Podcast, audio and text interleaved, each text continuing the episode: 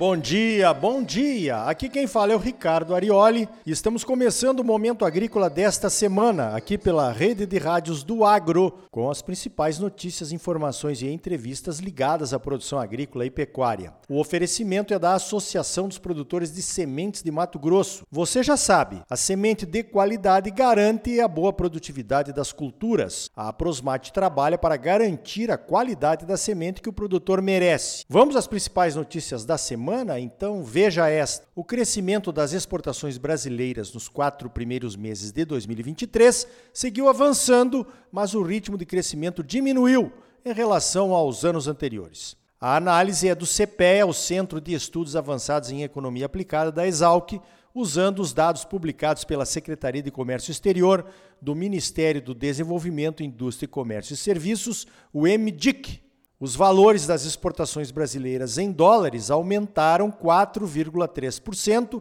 mesmo com uma queda nos preços em dólares de 5% dos principais produtos exportados pelo Brasil no período de janeiro a abril. O aumento do volume exportado puxou a alta das nossas exportações. O milho foi o destaque com um aumento de 144%, seguido pelo etanol com aumento de 74% e do óleo de soja que aumentou o volume exportado em 26,1%. Em seguida aparecem a carne suína, a carne de frango, a celulose, a soja em grãos, o açúcar e o farelo de soja. A queda nos preços dos produtos em dólares, segundo o CPEA, aconteceu por conta da queda da demanda mundial e da maior produção mundial combinados em 2023. O Brasil diversificou bastante a sua pauta de produtos do agro exportados, nos últimos anos. O milho é um bom exemplo disso. Nossa produção só atendia o mercado interno e não era raro que os preços pagos aos produtores ficassem abaixo do custo de produção. E os produtores de milho precisavam ir ao governo para pedir ajuda ou diminuíam muito a produção e o governo tinha que liberar importações. Com o aumento das exportações de milho, o mercado virou. Os preços subiram e os produtores ficaram mais confiantes para investir na cultura, aumentando a adubação, os tratos culturais e se equipando para plantar na chamada janela ideal até o dia 25 de fevereiro, por aí. Quando o mundo se deu conta, nós já estávamos brigando pela liderança mundial nas exportações. A produção de etanol de milho foi outro fator que ajudou bastante, principalmente os produtores de Mato Grosso e de outros estados aqui do Centro-Oeste. O etanol de milho agrega valor ao produto ao mesmo tempo que coloca no mercado o DDG, que compete com o farelo de soja na formulação de rações, ajudando a baratear o custo de produção de nossas carnes. A carne bovina é outro exemplo de exportação bem sucedida. Crescemos em aves, em suínos, em açúcar e dominamos também o suco de laranja. Esta pauta diversificada de produtos do agro ajuda a economia brasileira, pois quando um produto vai mal, os outros garantem o superávit. Ainda temos oportunidades no mercado externo, como no trigo, que podemos começar a exportar em breve, assim que produzirmos o suficiente para pararmos de importar para abastecer o mercado interno. Outra oportunidade é a exportação do DDG, o derivado proteico do etanol de milho, que tem um bom mercado mundial dominado hoje pelos americanos. Já começamos a exportar devagarinho, assim como aconteceu com o milho. Daqui a pouco o DDG vai começar a ser notícia. O mercado internacional tem essa característica de trazer uma confiança maior para os produtores investirem nas culturas. Essa confiança é ajudada pelo mercado futuro. Há poucos anos o milho não tinha preço para a próxima safra. Corríamos o risco de plantar sem saber a que preço iríamos vender. Com as exportações, temos preços futuros agora. Nesse momento, em plena colheita de uma super safra de milho, os preços estão abaixo dos custos de produção. O boletim do IMEA mostra que, para atingir o preço de equilíbrio, o preço do milho deveria estar 20% maior, no mínimo. O preço de equilíbrio, ou break-even, é aquele preço mínimo necessário para pagar os custos de produção. Os produtores ainda não tomaram a decisão sobre o plantio de milho na próxima safra em 2024. Se os preços continuarem assim, certamente a área plantada será menor e a tecnologia utilizada também. E assim o mercado se equilibra ao redor de um preço justo. Há pouco tempo só saberíamos se o preço do milho seria justo depois da colheita, e normalmente não era. Com o milho plantado após a soja em segunda safra, temos uma posição mais privilegiada que outros produtores mundiais. Só precisamos tomar a decisão do plantio do milho no segundo semestre, mais para o final do ano. Nesse caso, o tempo está a nosso favor. A continuar nesse nível de preços, os custos de produção do milho precisam cair muito para incentivar o plantio.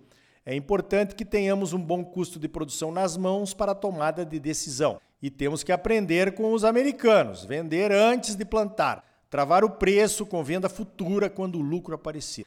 Acho que após os acontecimentos deste ano aprendemos a lição. Ou será que não? Na soja não temos mais o que fazer. Os insumos estão comprados e o custo de produção da safra 23-24 está praticamente fechado. Aqueles que não travaram preços, e somos muitos, só nos resta torcer por uma situação de quebra de safra em algum lugar. Mas no milho, não. Podemos ser mais assertivos. E assim o milho vai se tornando uma cultura cada vez mais importante para os produtores brasileiros. A lição é a seguinte, na minha opinião: a influência nos preços da soja, do milho e do algodão está nas nossas mãos. Vamos agir com sabedoria. Preço alto e lucro nunca quebraram ninguém que eu saiba. Nesse caso, produzir menos é mais. Nesta semana, conversei com meu amigo chinês Lin Tan, que mora nos Estados Unidos e é presidente internacional da empresa Hopeful, a terceira maior esmagadora de soja da China. O Lin Tan lidera uma equipe responsável pelas compras de soja no Brasil, nos Estados Unidos e na Argentina. A Hopeful compra três navios de 60 mil toneladas por mês, em média. 60 mil toneladas, para você ter uma ideia, equivale a um milhão de sacas. Se você acompanha o Momento Agrícola, pode ser que se lembre que o Lintan visitou o Mato Grosso em novembro do ano passado. Ficou aqui por uns cinco dias e conversamos bastante. No programa do dia 3 de dezembro, o último bloco foi dedicado a contar aos ouvintes sobre as minhas conversas com o Lintan. Você pode ouvir o bloco 4 do Momento Agrícola do dia 3 de dezembro acessando pelo Spotify. Ele está lá como um podcast. Em resumo, o Lintan me disse que os próximos anos poderiam ser de preços mais baixos para as commodities. Uma das explicações é que a demanda mundial não crescerá tanto quanto vinha crescendo, e a demanda chinesa também não. O aumento da demanda chinesa foi o grande responsável por absorver toda a soja que produzimos a mais aqui no Brasil nos últimos anos. Há explicações para que a demanda chinesa tenha um crescimento menor nos próximos anos. Vou resumir aqui o que o Lintan me disse. O crescimento populacional da China vai diminuir. As famílias não querem mais filhos, mesmo com a liberação da política de o filho único. A migração do campo para as cidades também vai diminuir, pois as novas cidades já foram praticamente ocupadas. O governo chinês tem problemas para continuar investindo naquelas mega obras, ajudando no crescimento da economia e empregando gente do campo nas cidades com um valor salarial e um poder aquisitivo maior. As províncias chinesas, assim como o governo central, estão em dificuldades por conta do Covid e dos lockdowns. Para mais informações, ouça o bloco 4 do Momento Agrícola do dia 3 de dezembro de 2022 lá no Spotify. Pois então, na conversa desta semana, o Lintan lembrou daquela nossa conversa de novembro. O Lintan não é analista de mercado, é o vice-presidente de uma empresa de esmagamento de soja. Podemos acreditar na análise dele ou não. É claro que há fatores imponderáveis que podem acontecer e mudar esse cenário. Alguns já aconteceram. A seca na Argentina por dois anos consecutivos, por exemplo. Será que vai acontecer de novo? A seca no Rio Grande do Sul também? Será que vai acontecer de novo? A guerra na Ucrânia? Nesse momento há uma certa seca nos Estados Unidos. Então você avalia e leva em conta o que o Lintan disse ou não leva em conta e usa a sua percepção do mercado para tomar suas decisões. Outra coisa que preciso relatar aqui é um mito que os chineses querem fazer os preços da soja caírem para comprar mais barato. Os chineses compram soja toda semana. Eu aprendi com o professor Leone Severo da Sim Consult que os chineses constroem eles mesmos a média anual de preços, são os maiores compradores. E é verdade, já que precisam comprar toda semana.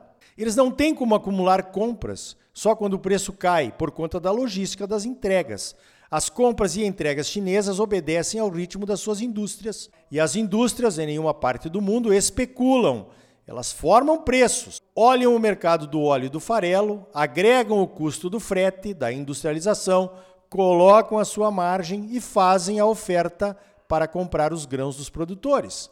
Fechou a compra dos grãos na mesma hora, se possível no mesmo minuto, eles fecham a venda do óleo e do farelo e travam o negócio. É assim. Tchau, obrigado. Empresa que especula no mercado de soja vai quebrar. É só olhar a história dos calotes, começando pelas grandes cooperativas nos anos 70, 80, lá no Rio Grande do Sul. Somos nós, os produtores, que temos essa cabeça de vender pelo maior preço. Vender por preço menor que o vizinho nos dá dor de cabeça. A pergunta certa não é por quanto você vendeu a sua soja. A pergunta certa é qual foi a sua margem. Já ouvi muitos amigos produtores contando a seguinte história. O fulano de tal, que é analista de mercado, me mandou vender. E na outra semana a soja subiu.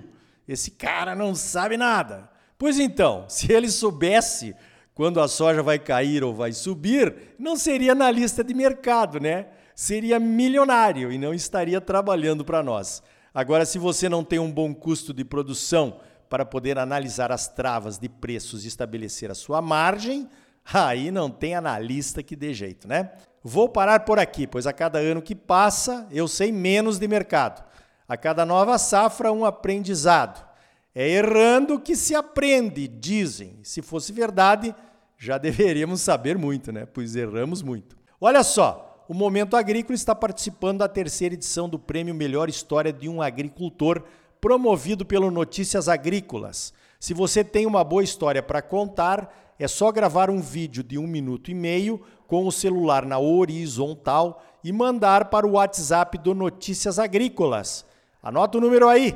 O DDD é o 19 e o número é o 99767 0241. Repetindo, 019 99767 0241.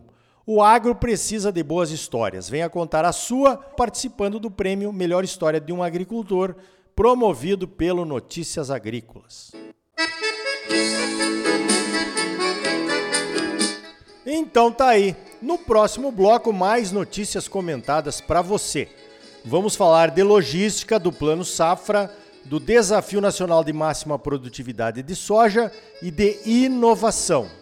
E ainda hoje, como fazer para reconhecer uma erva daninha resistente a herbicidas? E também os convênios da Aprofir, a Associação dos Produtores de Feijão, Pulses e Irrigantes de Mato Grosso, para trazer a ciência para o licenciamento de projetos de irrigação aqui no estado. E aí?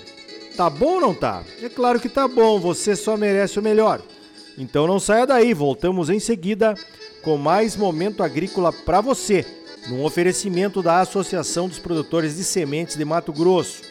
A Prosmate trabalha junto com seus associados para garantir a qualidade das sementes que o produtor merece. Voltamos já com mais momento agrícola para você.